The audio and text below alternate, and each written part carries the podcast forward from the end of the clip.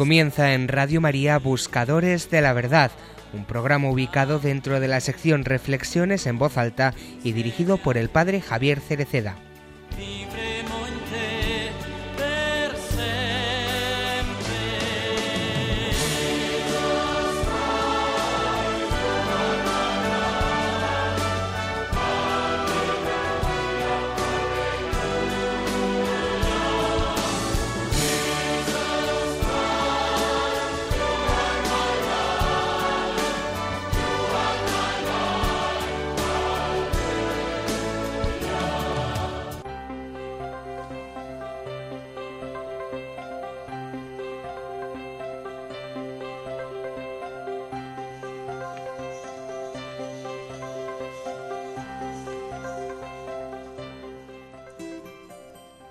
Pensemos en los numerosos hombres y mujeres que para llevar el Evangelio han superado todo tipo de obstáculos.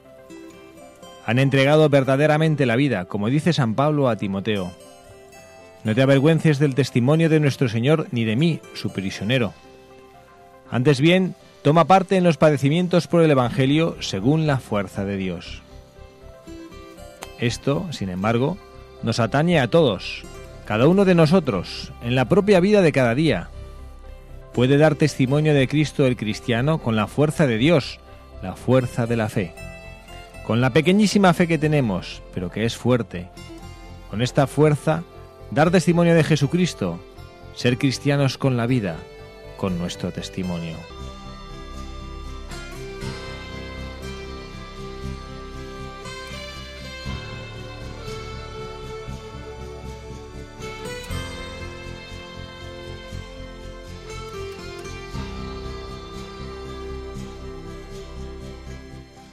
Muy buenas tardes, queridos amigos de Radio María.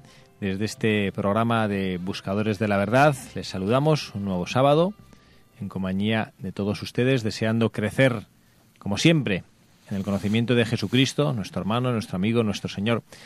Y queremos desearles a todos nuestros eh, radio oyentes, a todos nuestros compañeros y hermanos en la radio que nos escuchan en este programa, que este programa sea un momento de crecimiento espiritual, un momento de reflexionar junto a nuestro Señor, junto a nuestros hermanos en la fe, sobre lo que Jesucristo nos pide, sobre el testimonio, en este caso el testimonio que el Papa Francisco, como hemos leído en el editorial, nos pide que demos como cristianos. Y le saludamos todo el equipo de Buscadores de la Verdad. Está con nosotros Oliva Andrada Vanderbilde. Oliva, muy buenas tardes. Hola, buenas tardes, padre. Qué gusto estar aquí contigo, una tarde más. Sí, qué gusto haber vuelto, que llevaba mucho tiempo sin venir. Bueno, también tenemos con nosotros a Carla Guzmán. Carla, muy buenas tardes. Buenas tardes, padre. ¿Qué tal estás? Muy bien, fenomenal, muchas gracias. Oye, ¿vuestros hijos os escuchan cuando habláis en la radio los sábados o no? Sí, y últimamente les escuchamos nosotros a ellos. Sí, muy bien. Y tenemos también con nosotros, una tarde más, encantados de estar con nosotros, que esté con nosotros, al doctor don José Luis Carrasco. José Luis, muy buenas tardes. Muy buenas tardes, padre. Gracias por estar aquí con nosotros. Gracias a ustedes por invitarme a estar entre gente tan ilustre.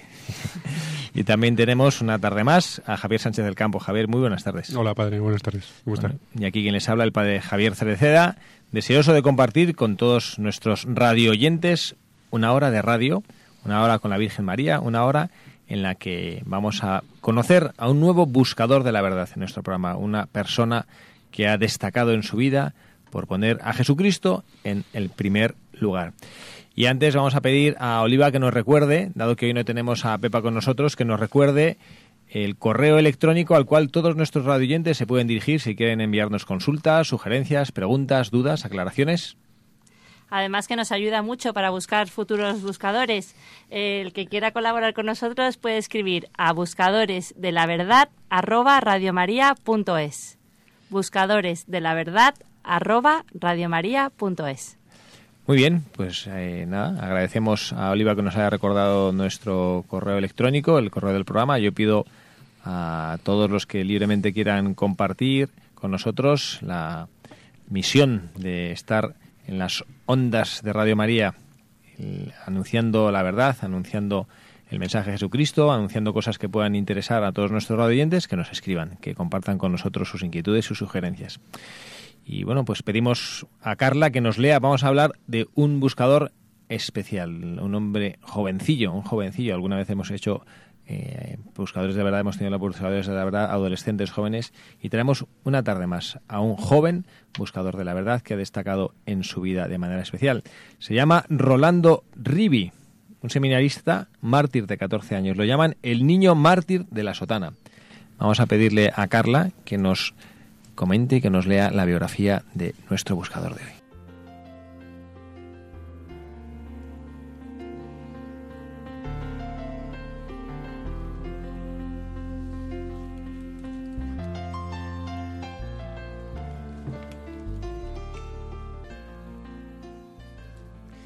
Rolando nació en 1931 en San Valentino, cerca de Castelarano, como el segundo de los tres hijos de Roberto y Albertina, granjeros de profunda fe y religiosidad. Muy pronto sintió, sintió, la vocación sacerdotal e ingresó en 1942, con solo 11 años, en el seminario de Marola. El 1 de octubre lo apuntó como el día más feliz. Fue cuando tomó la sotana. Solía animar a sus compañeros con estas palabras. Un día, con la ayuda de Dios, seremos sacerdotes. Yo seré misionero. Quiero llevar a Jesús a quienes no le conocen. Nuestro deber como sacerdotes es rezar mucho y salvar almas para llevarlas al paraíso. En 1944, cuando Italia cambió de bando en la Segunda Guerra Mundial y fue invadida por los alemanes, el adolescente Rivi tuvo que abandonar los estudios, porque los nazis cerraron el centro y dispersaron a los seminaristas enviándolos a sus casas. Fuera del seminario y sin haber recibido ni las órdenes menores, Rolando no tenía obligación de llevar la sotana, pero siguió haciéndolo mientras mantenía su colaboración con la acción católica y daba catequesis en la iglesia. Y eso que los tiempos eran peligrosos. En su región había numerosas partidas comunistas que realizaban acciones de sabotaje contra los alemanes, pero que preparaban también el futuro del país mostrando su odio a la Iglesia, con el asesinato de varios sacerdotes. Quítate la sotana, es mejor que no la utilices, le rogaban sus padres. Pero el niño daba muestras de determinación. ¿Pero por qué? ¿Qué mal hago llevándolo? No tengo ninguna razón para dejar de usarlo. Estudio para ser sacerdote y debo vestir en señal de que pertenezco a Jesús. En alguna ocasión, los partisanos de la zona le habían insultado con obscenidades al encontrarse con él en algún camino. En el pueblo le conocían como el curita. No tengo miedo ni estoy asustado. No puedo esconderme. Pertenezco a Dios respondía a quien le aconsejaba que vistiese de seglar. El chico tenía gran admiración por su párroco. Qué hermoso ser como él, celebrar misa con Jesús en mis manos, llevar el alma de Jesús. Con esa devoción, el 10 de abril de 1945 tocó el órgano y acompañó al coro en la misa solemne, y al terminar recogió sus cosas y, ataviado con su inseparable sotana, atravesó el bosque camino a su hogar, a donde nunca llegó. Sus padres y vecinos temieron lo peor, se le buscó durante tres días, hasta que su padre y don Alberto encontraron el cadáver plagado de señales de tortura y martirio. Como se supo después, el joven seminarista padeció tres días continuados de tormentos y humillaciones, con insultos a Dios, Cristo y a la Iglesia. Lo primero que le hicieron fue quitarle la sotana y pegarle a conciencia con un cinturón. Al final le llevaron entre los árboles de Piane de Monquio, dejando un reguero de sangre por las heridas causadas, el niño lloró pidiendo que le perdonasen la vida, pero cuando recibió una patada como respuesta, comprendió que todo era inútil. Solo rogó que le dejasen rezar antes de morir. Lo hizo por sus padres y por sus asesinos. Luego recibió dos tiros, uno en la cabeza y otro cerca del corazón, y le semienterraron. La sotana se la quedaron los asesinos como trofeo y la anodaron para convertirla en pelota de fútbol. Tras un entierro sumario, después de la liberación, el 29 de mayo, recibió el homenaje de todos los parroquianos y su tumba comenzó a ser lugar de peregrinación, con diversas curaciones atribuidas a su intercesión. En 2006 se abrió en la diócesis de Módena su causa de beatificación y tras certificar en mayo de 2012 la correspondiente comisión de la congregación que su muerte fue un martirio in odium fidei, el 5 de octubre de 2013 fue beatificado por el Papa Francisco.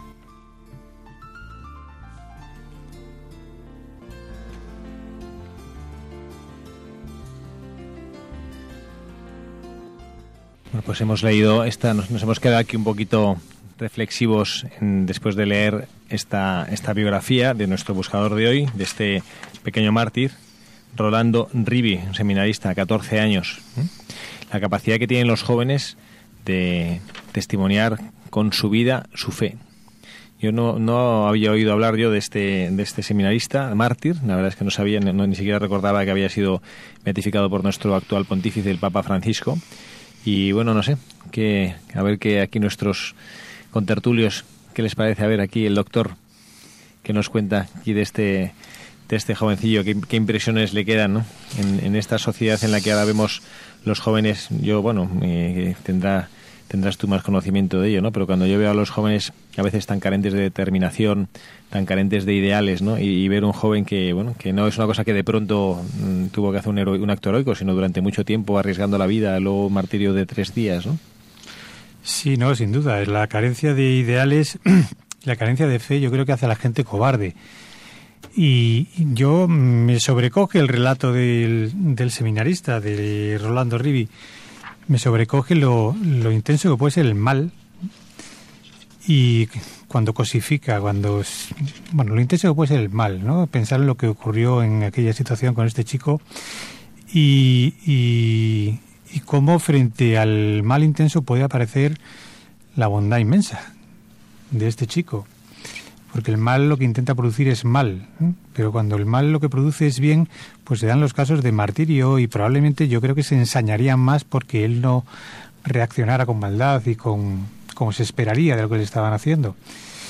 Y bueno, pues para estar en esa dimensión entiendo que hay que tener una fe, una fe que te hace valiente, hay que ser muy valiente y a mí lo que esto me enseña es que, bueno, eh, por lo general somos cobardes, ¿no? Intentamos alargar nuestra vida, intentamos que no nos pase nada, intentamos evitar el dolor.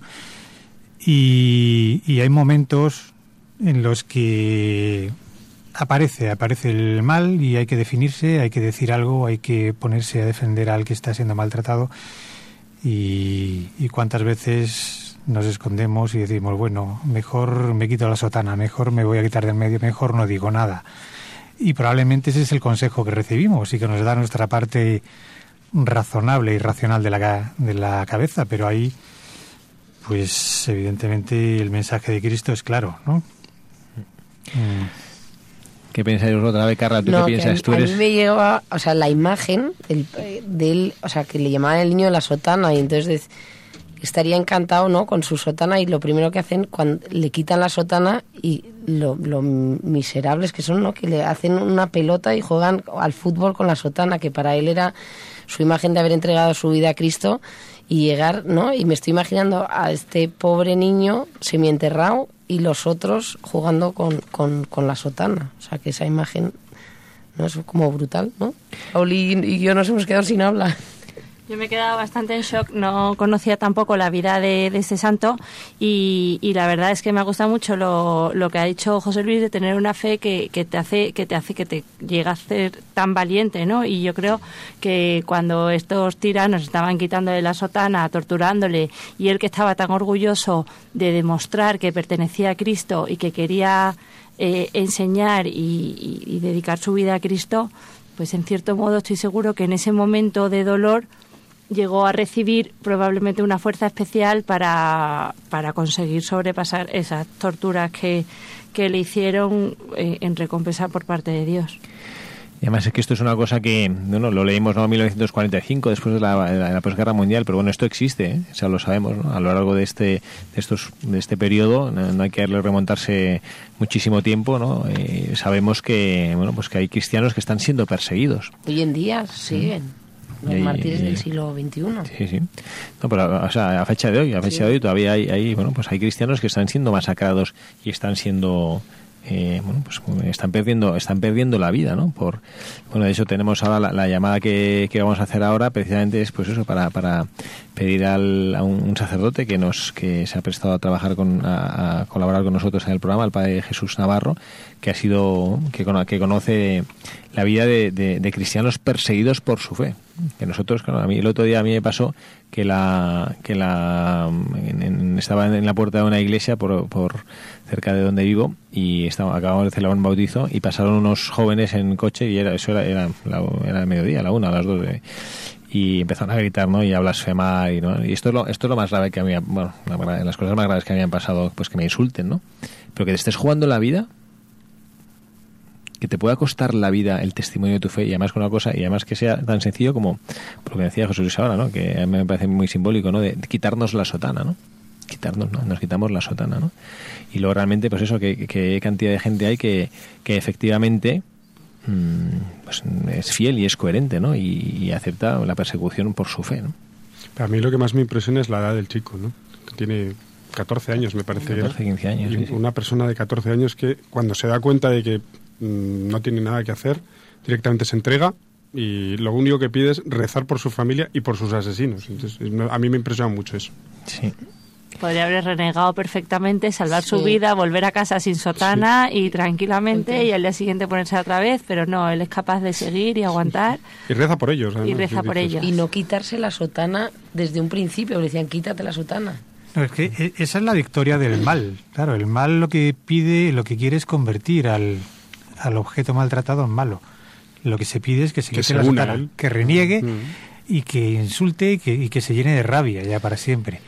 Y hay otro punto que me ha llamado la atención cuando lo leía eh, Carla con esta voz rasgada de periodista que tiene, que nos ha conmovido a todos. Si ya es conmovedor el, texto, realmente lo has leído con mucho sentimiento, es verdad. Y había una cosa que se me ha pasado como que no significaba nada, pero lo dice y lo dice expresamente que en un momento el niño lloró pidiendo que le perdonasen la vida. Es decir, no era un suicida, no era un terrorista fanático suicida de estos que dice yo voy a morir por la sotana y que me maten.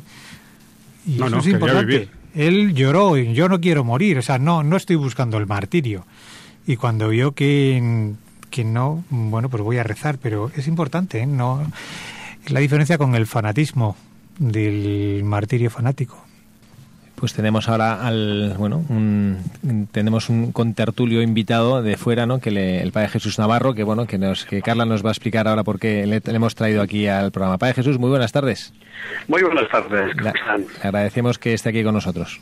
Buenas tardes. Me alegro y muchas gracias. Buenas tardes, padre. Muchísimas gracias por entrar aquí. Muy buenas tardes, Carla. bueno, he estado escuchando lo último que me parece muy interesante no sé si mi aportación vaya a ir por la misma línea, pero desde luego me parece muy fuerte. Es que cuando estábamos preparando el programa, dije, pues tengo a la persona perfecta para que nos dé su testimonio, porque cuando usted volvió, que ha estado, el padre ha estado estas navidades en Tierra Santa y visitó en Jordania un, un campo de refugiados. Y entonces, como usted, padre, me contó unas cosas, digo, tiene que escucharle toda Radio María las cosas tan bonitas y esa gente tan valiente que usted ha conocido. No, realmente eh, a veces visitamos piedras eh, buscando detrás de ellas un testimonio, pero esta vez teníamos piedras vivas, realmente santos que dan su vida por nada, mejor dicho, por todo, por la fe. Aquí el testimonio es un campo de refugiados de estos que los hermanos musulmanes en la ciudad de Mosul, eh, provenientes también de Irak y de Siria, andaban huyendo pues por su fe, porque les dieron 12 horas para salir de la ciudad, dejando absolutamente todo, en las cuales daban tres o se convertían a, su religión, Islam, o pagaban 100 dólares por persona mes, lo cual para ellos era imposible, o simplemente les quitaban la vida. Y estos se dividieron en los mil y tantos católicos, católicos que había,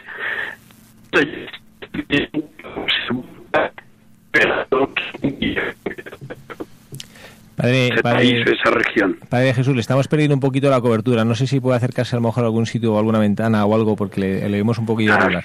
Se pierde la cobertura. Sí. Bueno, a ver, aquí se oye un poco mejor. Ahora mismo mejor. Gracias, padre. Bueno, eh, decía, y eh, estos otros eh, se marcharon y vinieron a este pueblo de Jordania y estaban pues, caminando por la ciudad de Madaba, Madaba, según pronuncia. Eh, tenían, dejaron todo, se marcharon de aquel país que en esas 12 horas llevan puesto alguna niña que llevaba aretes, al pasar por la frontera le dijeron, oye, hemos dicho que sin nada. Y le de los madre que llevaba un poco de leche para su niño niño le preguntaron, ¿pero qué llevas ahí? No puedes llevar nada. Y le quitaron la leyenda y la tiraron al suelo. Se llevaban estrictamente lo opuesto. Llegaron a la ciudad girando por las calles y un sacerdote, que es originario de Belén, él es eh, un sacerdote y ha vivido en varios lugares, los vio y se compadeció de ellos. Dijo, no pidió permiso al obispo y a la iglesia, él les recogió un poco en sus oficinas, pero también tenía el pidió permiso al obispo para dejar las clases de los niños y ocupar esas aulas con estos pues inmigrantes que estaban buscando al fin y al cabo refugiados en un sin papeles y sin nada y los metió ahí en sus cuadros y allí están setenta y tantos metidos en cuatro aulas. En una están 20 niños, en otra están los hombres, las mujeres, jóvenes, partidos, cada uno misión. Uno lava la ropa, otros la cocina, otros servicio, te dan clases a los pequeños, pero claro, no pueden salir, no pueden trabajar, no pueden hacer nada y viven poder refugiado, pero no de los oficiales que más o menos reciben internacional sino de este párroco que vio que era necesario acudir a, la caridad del pueblo cristiano para mantenerles, para ayudarles. Y la familia con la que iba quería por ellos, porque fue tan impresionante el estar con ellos, aquellos niños alegres, felices, mayores, jóvenes, eh, que no sabían realmente eh, cómo agradecer que les visitáramos. En un principio creí yo que podríamos eh, hasta ofenderles, pero que va, todo lo contrario. Felices y contentos estaban ahí.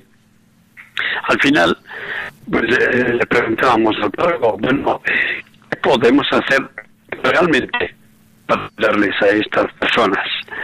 Y la respuesta de él, del sacerdote don Carlos, realmente impresionante. Recen por ellos. Ellos han dado su vida por su fe, han dado, han dejado todo por tener su fe en católica, cristianos, amantes de, de Jesucristo. Y ahora, ¿quién les va a sacar adelante? Solo Dios. Porque si los hombres nos ocupamos de ellos, casi seguro que en 15 días les vamos a dejar porque no tenemos para ayudar. Pero si se carga, él va día a día consiguiendo lo que hace falta. Y es así. Realmente llegando, sí, evidentemente hay que moverse, hay que, decía él, hay que promover para que la gente lo sepa, lo conozca, pero sin pedir grandes almacenes ni grandes fundaciones, van sacando adelante la calidad de, esos pueblos católicos de Jordania, como saben, libertad religiosa en Jordania, pues ahí están buscando de sacar adelante las familias que están, es eso, sin saber qué hacer, poder hacer nada, solamente con una certeza y una sonrisa, y es que quieren al amor de Dios, quieren mantener su fe por encima de todo. Y eso es lo que pasa, no están dispuestos a vender su fe nada. Es maravilloso, ¿no? con muchos con un compromiso.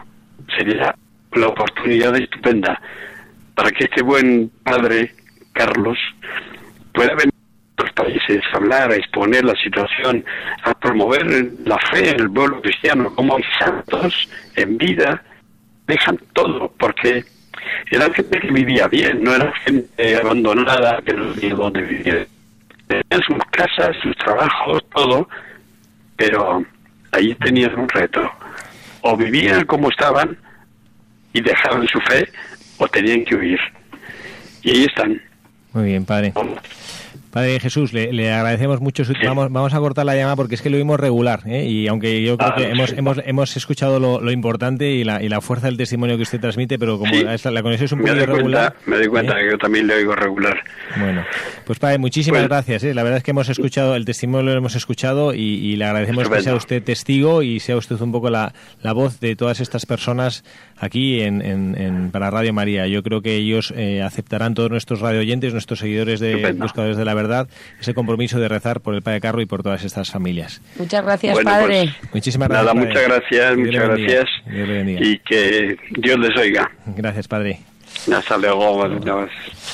Bueno, pues realmente el, es increíble el, el, constatar, claro, es que a nosotros nos, como que pensamos que, cuando pasa, no sé, como estas cosas son, como de telediario, ¿no? Como que no... que, lo ves muy lejos, ¿no? Que no lo ves real, o sea, que no lo ves como que te puede pasar aquí, ahora, no sé, en Madrid.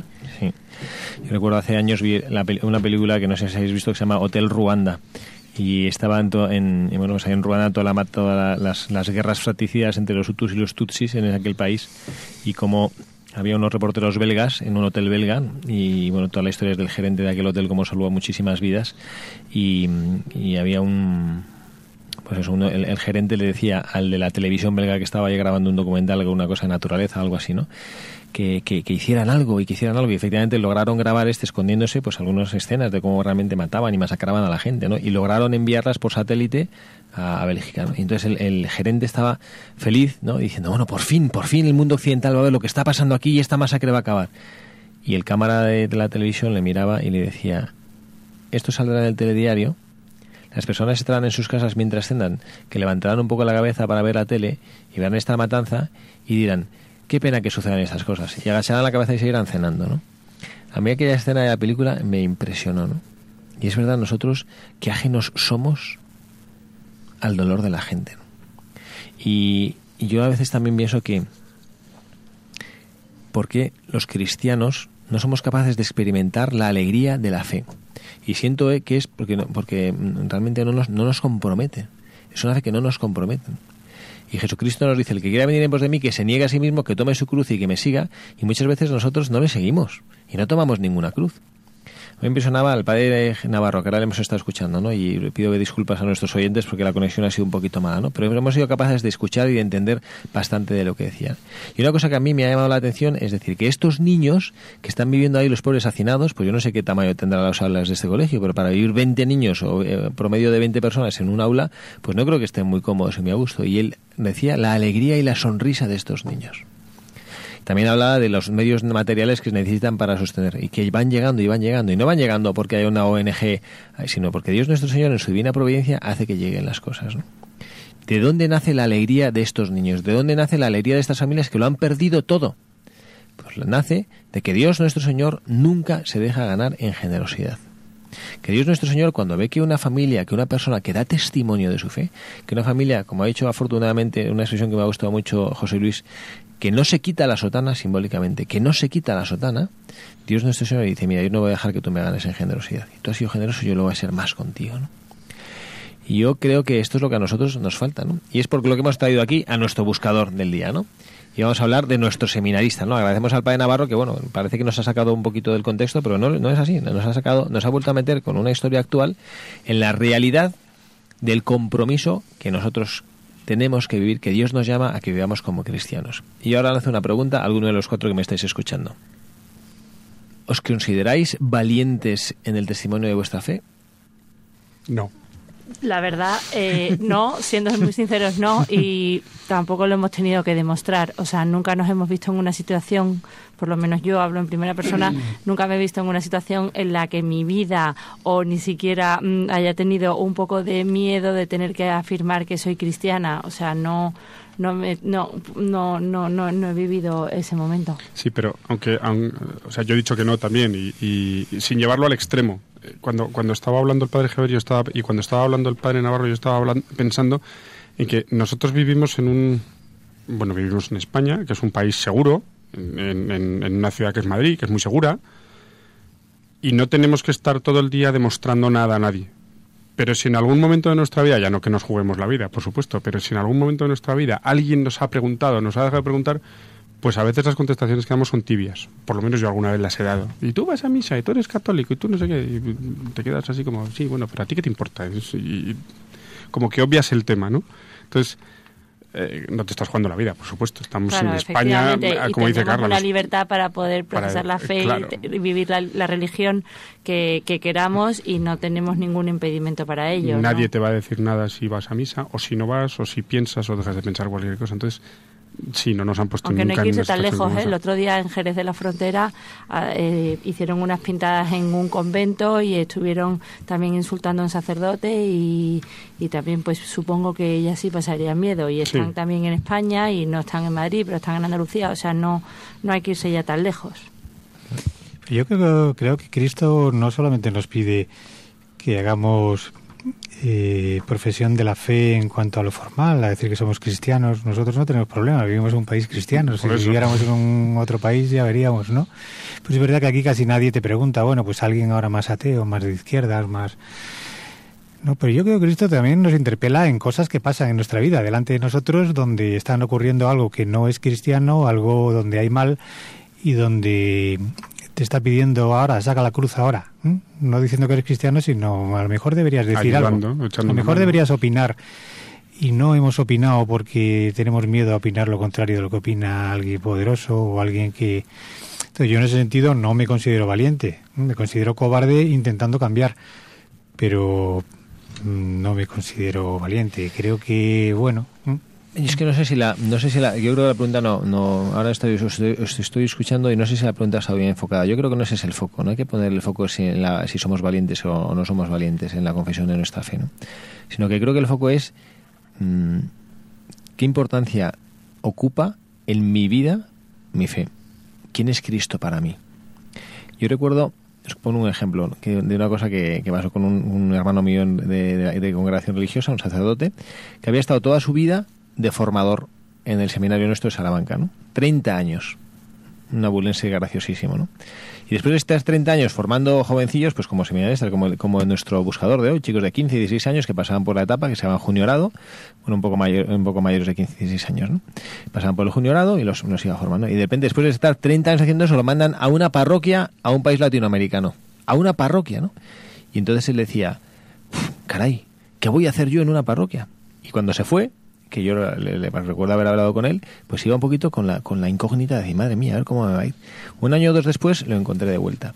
Y le digo, bueno, padre, ¿qué tal? ¿Qué tal? ¿Cómo le va? ¿Qué tal el, trabajo en párroco? Y estaba feliz. Y dice, me he dado cuenta que cuando uno recibe una, la formación que yo he recibido como sacerdote, a mí me capacita para hacer lo que Dios me pida, ¿no? Humanamente.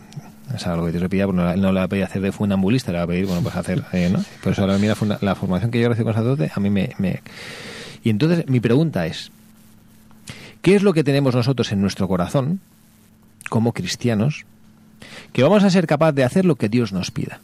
Porque yo estoy convencido que este chico, no, no estoy convencido, pero también me ha gustado muchísimo y agradezco a José Luis la reflexión que ha hecho sobre el que el niño pidiera clemencia en su... Porque yo cuando he leído el, cuando estaba leyendo Carla la biografía, piensas, hombre, esto como que aquí es lo mismo. como que uff, no, qué pobrecillo, este ha pinchado, ha pinchado en esto, ¿no? Pero pronto me he dado cuenta que no, no es que no ha pinchado, todo lo contrario, hace más fuerte su testimonio. Este no era un, este un hombre que amaba la vida y quería vivir y pidió por su vida, suplicó por su vida, ¿no? Entonces, lo que la cuestión es, lo que nosotros tenemos que preguntar es, no si yo soy valiente, ¿no? A lo mejor soy un valiente y soy un valiente como soy un descerebrado. ¿No? Como, y pido perdón si alguno me está escuchando de estos deportes de riesgo que hacen, que se tiran en paracaídas, que hacen no sé qué, que están jugando la vida todo, pido perdón, ¿eh? Pero a veces es como diciendo, bueno, este es un valiente, pero porque no, no bueno, entiendo que lo hacen bien y saben lo que están haciendo, ¿no? Pero a veces eso, a veces pensamos que la valentía es el, no pensar, el descerebrado. No, no, no, no. No es, no es esa valentía la que tiene que ver el cristiano. El cristiano lo que tiene que ver es la, la es como si dice una, como si dice, le dicen una madre, aquí tenemos dos madres eh, le llega un criminal y dice, tienes que elegir entre que te corte el brazo o, mato a tu hijo. Y es que no, pasa no es para aquí está mi brazo, ¿no? ¡Qué valiente, qué valiente! No es que valiente, es que tiene clarísimas las prioridades. La primera es la vida de mi hijo. Y no es que sea valiente, digo, venga, sí, ¿no? Entonces, en la vida, lo que nosotros tenemos que hacer como cristianos no es decir, bueno, a ver dónde posiciono a Cristo en mi vida, como un esfuerzo así artificial en dónde le posiciono, sino decir, ¿cuánto quiero yo a Jesucristo en mi vida? ¿Cuánto le quiero yo? ¿Cuánto pesa, entender la expresión, ¿no? ¿Cuánto pesa Jesucristo en mi vida? Como para que lo demás me importe un pimiento, ¿no? Sí, yo le estoy entendiendo, padre, pero lo que le quería decir es que para nosotros, en el ambiente que tenemos, en el círculo que nos rodea, justo eh, hablando en primera persona, en, en, el lugar donde trabajo, a mí no me cuesta ningún trabajo, no me cuesta trabajo, con perdón, eh, ser cristiano, porque lo tengo todo fácil, todo son facilidades para ser cristiano. Es más, yo creo que sería mucho más complicado si decidiera no ser cristiano. Entonces, ese, ese lugar que le damos a Cristo, que es muy importante, pero lo hacemos como de una forma que, que viene de, ¿no? Que va... Te viene dado. de- viene dado, sí. Entonces, eh, por eso le digo que nunca me he visto en una situación en el que realmente, en la que realmente me tenga que plantear que dónde está Cristo en mi vida, porque no me he visto en una situación horrible de- ni de peligro ni de ni del día a día. Todo es fácil para vivir un cristianismo en el círculo donde estamos. Pues yo me he quitado la sotana muchas veces. en el círculo, en el mundo normal, hay muchas veces que miras para otro lado, creo yo, y te ocultas el crucifijo. Simbólicamente, esa es la sensación que yo tengo. Creo que va en la naturaleza humana, vamos. O sea, Cristo es un ejemplo, no podemos ser como él, pero sí que nos marca, ¿no? Tenía una serie de, de respuestas, de interpelaciones, de, bueno, de su muerte, que es difícil de seguir, pero que yo tengo la sensación de que cotidianamente vivimos con el mal cerca, a veces con mucho mal cerca, otras veces con menos, dependiendo de la gente con la que estemos. Y yo mi sensación es que me escondo el crucifijo muchas veces. Sí, pero yo estoy de acuerdo, ¿eh? estoy de acuerdo. Y ¿no? a mí, la verdad, yo incluso como sacerdote me ha pasado, pero en cosas eh, tontas. ¿eh? Me acuerdo que una vez me fui, estaba trabajando yo en Valencia y me fui a hacer una compra a Macro, que es un supermercado de alimentación enorme, ¿no? Y me da, me- a mí me dio vergüenza, o sea, como que iba a cargar y tal, y me dio vergüenza ir con el, con el alzacuellos y más, ¿no? Entonces me puse como una ropa de trabajo.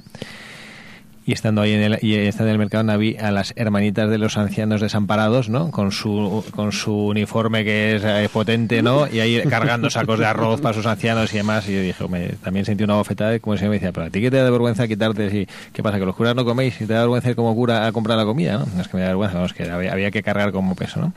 O sea que bueno, creo que eso es una cosa, es una anécdota, ¿no? Pero mm, San Pedro se quitó la sotana también. Tres veces. tres veces, ¿no? Los, los eh, apóstoles, ¿cuántos estaban al pie de la cruz? Se quitaron la sotana Magnífica también, ¿no? Sí, bueno. Entonces, bueno, que yo creo que el- no es, no es cuestión de no es cuestión de, de hoja de servicios, ¿no? De historial, no, bueno, yo soy el gran valiente, yo, no, no. La cuestión es, vuelvo, yo creo, vuelvo a poner la, la mirada, ¿no? Y vuelvo a poner en la historia de nuestro buscador de Dios, ¿no? Rolando, ¿no? ¿Qué le pasaba a este crío? ¿no? Que bueno, que si era joven, que no se entraba la vida, no sé qué, no, bueno, quién sabe, ¿no? Pero este chico, ¿qué tenía en el corazón? ¿Os acordáis el, que, que en el programa cercano a la Epifanía leímos eh, aquel himno del breviario, ¿no? Reyes que venís por ellas, no busquéis estrellas ya, que donde el sol está no tienen luz las estrellas. Cuando Dios es el sol de tu vida, los pequeños las pequeñas lámparas de 5 vatios que iluminan que son tu ilusión tus anhelos no la, la vanidad no Eh, que estás buscando cumplidos estás pescando cumplidos y demás no todas esas cosas qué razón qué, qué, qué iluminan nada. Pero claro entonces yo creo pero, pero no es no es por virtud. No es por virtud. Estoy convencido que es por esto no no es por virtud. La virtud está en el luchar día a día por poner a Jesucristo en el primer lugar de su vida, ¿no? Y como dice, como decía Oliva, a veces tenemos en nuestro vivimos en medios ambientes y probablemente los que nos escuchen, muchos de los que nos escuchan, porque en España se vive muy bien, no hay persecución religiosa para los cristianos, eh, pues es verdad que hay personas que lo están pasando mal, pero gracias a Dios parece que no hay nadie que se quede sin comer en este país, ¿no? Y en los ambientes también, volviendo al, volviendo al, al- a nuestra vida cristiana, pues es que no tenemos, no, sufrimos persecución. Entonces, ¿cuál es nuestro reto? Nuestro reto no es decir, a ver si alguien me va a pegar un tiro y se va a reír de mí por ser cristiano, sino mi reto es decir, oye, yo experimento, y cito al Papa Francisco, la alegría de haberme encontrado con Jesucristo. Recordad, primer número de la Evangelii Gaudium, ¿no? La alegría llena el corazón y la vida entera de los que se encuentran con Jesús. Entonces, claro, para mí el reto no es decir, no, bueno, a mí es que no me cuesta, o no. Mm, yo ¿Quién es Jesucristo? O sea, ¿cuánto me llena Jesucristo en mi vida? Entonces, para mí el reto es, pues eso, es testimoniar, ¿no? Y, el, y, el, y darme cuenta o, o vivir de tal manera que el resto de planes, el resto de proyectos, el resto de lo que, pues, tenga una importancia secundaria. Ojo, y aquí vuelvo a citar a nuestro doctor Carrasco, no el fanatismo, ¿no? El doctor Carrasco se ha convertido en el gurú del programa.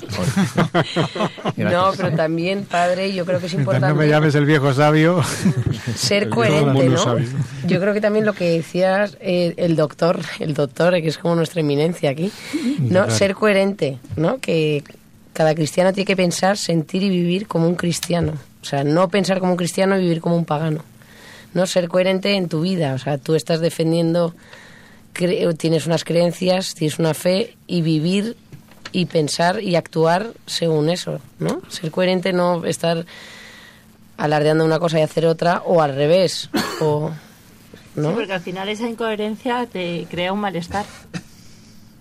Sí, y los mártires eran coherentes, o sea, sabían por ejemplo, me comentaba el padre Jesús Navarro cuando me, contaba, cuando me contaba su testimonio, me decía que, que, ellos perfectamente podían haber optado por ponerse un burka y ala, y aquí no ha pasado nada y sigo viviendo donde vivo. Y, y al revés. O sea, fueron coherentes. O sea, se quitaron y dijeron, pues lo, lo que Dios, Dios proveerá. Bueno, eso, eso, país, es, eso es lo que eso es esa historia es la misma de Santo Tomás Moro, tantos santos en la Iglesia, ¿no? Santo Tomás Moro, que Enrique VIII quería acabar con él porque bueno, pues era este, siendo el gran canciller, un hombre de un prestigio enorme y que estaba rechazando lo que Enrique VIII hacía y de manera irregular. Eh, le llegaron a decir, mira, tú finge, tú finge, tú simplemente di que bueno, que, va, que, que no pasa nada. O, por lo menos no, te, no, no, no, no le recrimines públicamente al rey lo que está haciendo, ¿no? Que te, te ha tomado una esposa que no es la, que no es la suya, ¿no? Y tú luego en tu fuero interno sigues pensando que Dios es... Y él dijo, no, no, no, que yo no puedo traicionar a Jesucristo. Y hacer, actuar y vivir así, eso es traicionar a Jesucristo. Y bueno, pues estas personas igual, ¿no? Pero claro, lo que yo digo es, eh, bueno, Cristo, Cristo cuántas veces, que no nos ha pasado esto, no nos hemos tenido que jugar al bigote ninguno, ¿no? Por, por, por, dar, por dar la cara por él. Pero cuántas veces Jesucristo en nuestra vida no está a nuestro lado pidiéndonos, ¿no?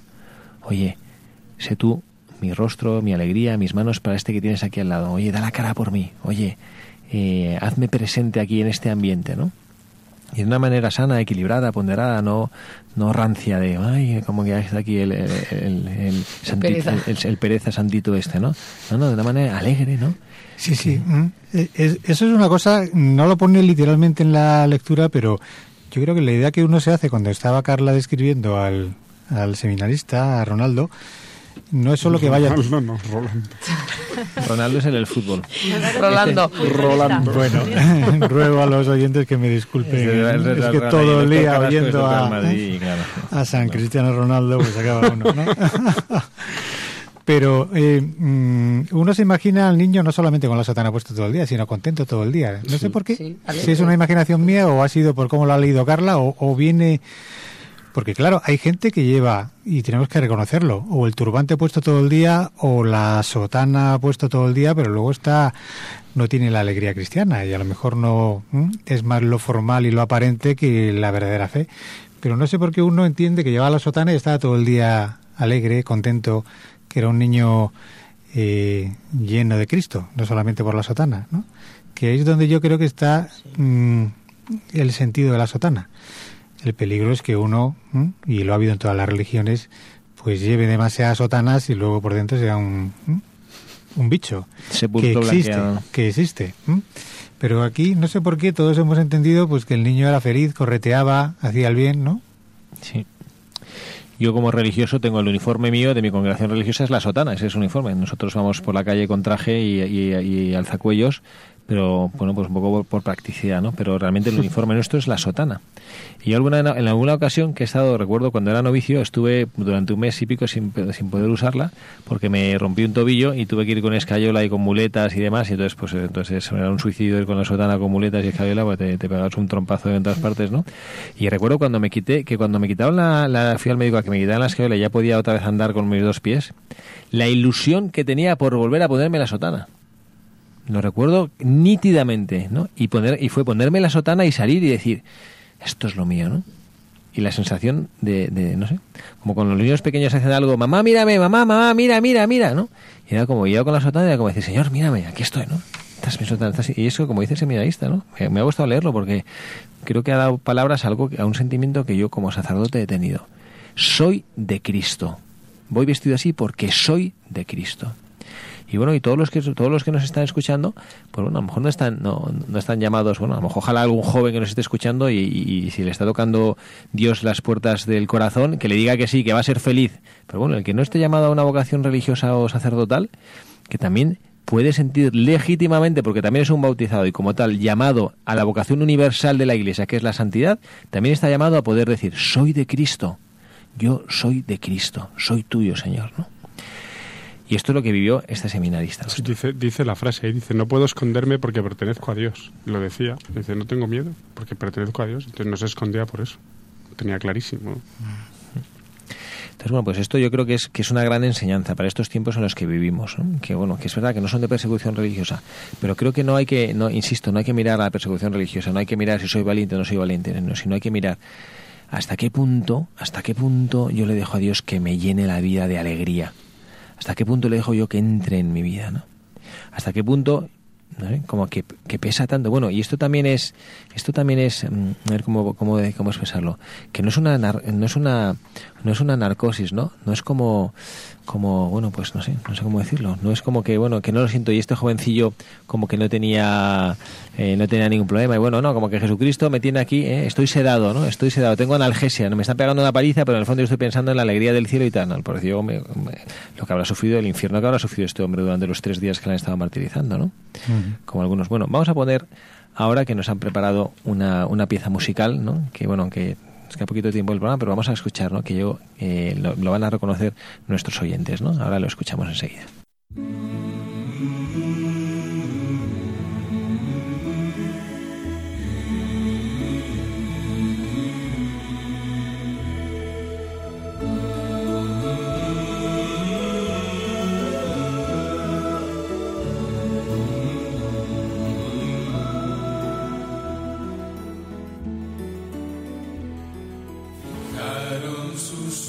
en Cristo y ya no volvieron atrás, sabían de quién se fiaban y eso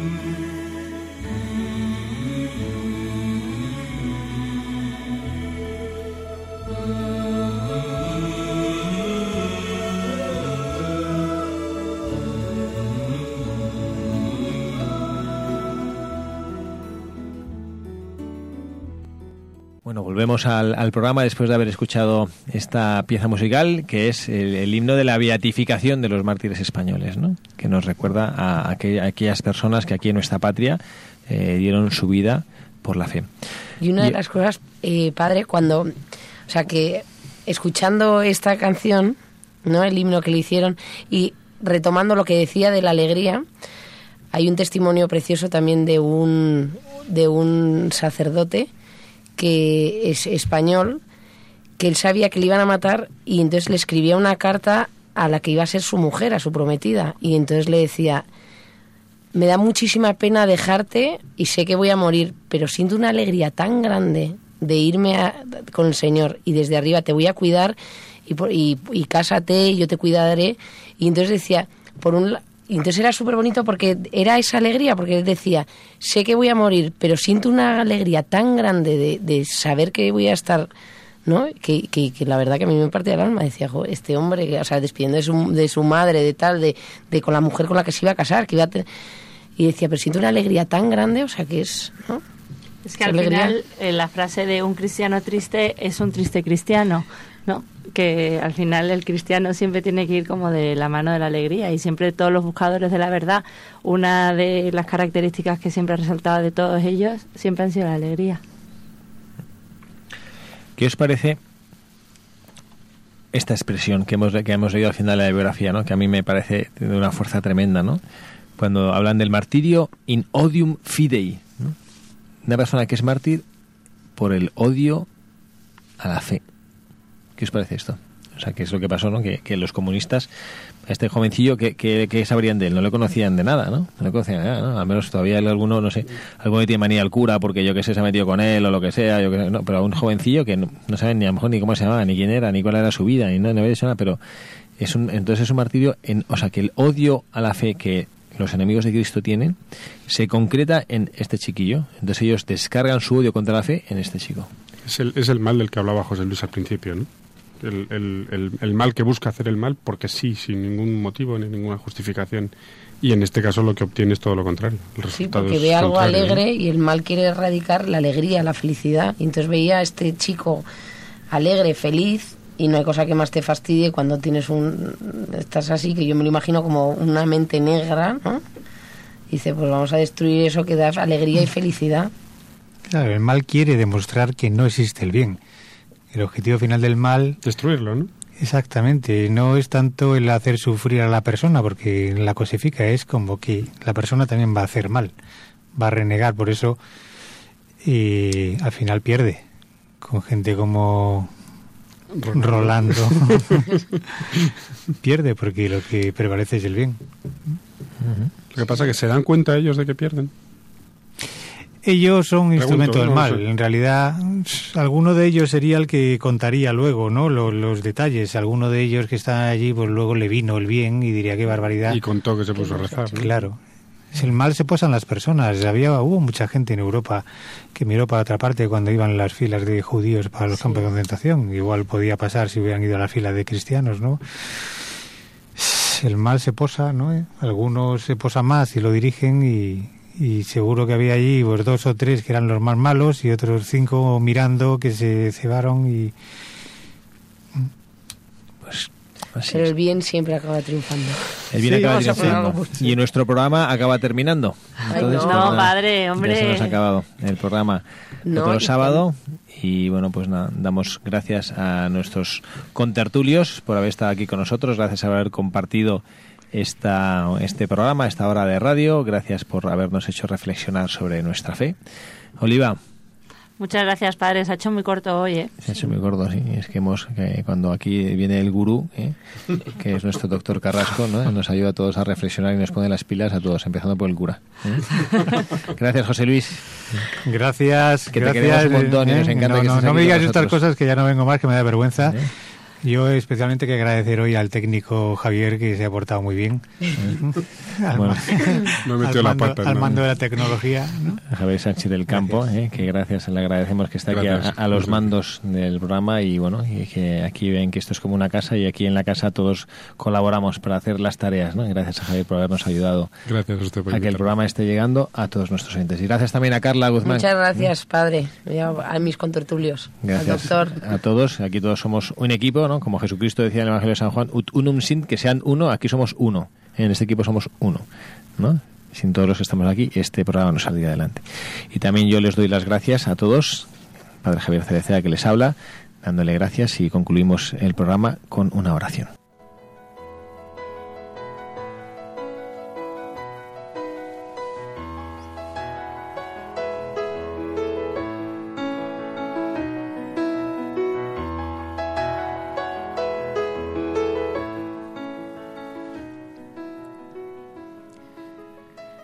Señor, ante el testimonio de la fe tan grande de personas que han vivido a lo largo de la historia, amándote tanto como para dar su sangre, nos sentimos pequeños. ante el testimonio de tantos miles y miles de cristianos que en estos momentos de la historia están sufriendo por amarte a ti, están sufriendo por decir que tú eres el Salvador, el Señor de la vida y de la historia. Nosotros, que vivimos contentos en nuestros hogares, calientes en nuestras casas, rodeados del amor de los nuestros, sin recibir presión por ser cristianos y llevar al pecho una cruz, nos sentimos pequeños. Y por eso, Señor, queremos rezar. Queremos pedirte por todos ellos. Nos dicen quienes les acompañan en aquellos lugares de persecución que lo que necesitan es la oración. Queremos dirigirte nuestra oración por ellos, Señor. Confórtales, ayúdales, dales ilusión cada mañana. Hazles sentir tu amor día tras día y que comprendan que han acertado descubriéndote sus corazones, abriéndote sus vidas. Y a los que estamos aquí, Señor, que nos damos cuenta que somos pequeños, que valemos para muy poco, te pedimos lo mismo. Te pedimos la alegría de tu presencia en nuestras vidas. Te pedimos la ilusión de saber cada mañana que estás a nuestro lado, que nos quieres llenar de ilusión, que quieres ser parte de nuestra existencia, que no hay nada que queda fuera de tu interés, que quieres estar con nosotros cada minuto y hacernos ver que eres lo más importante, Señor, que no te dejemos nunca.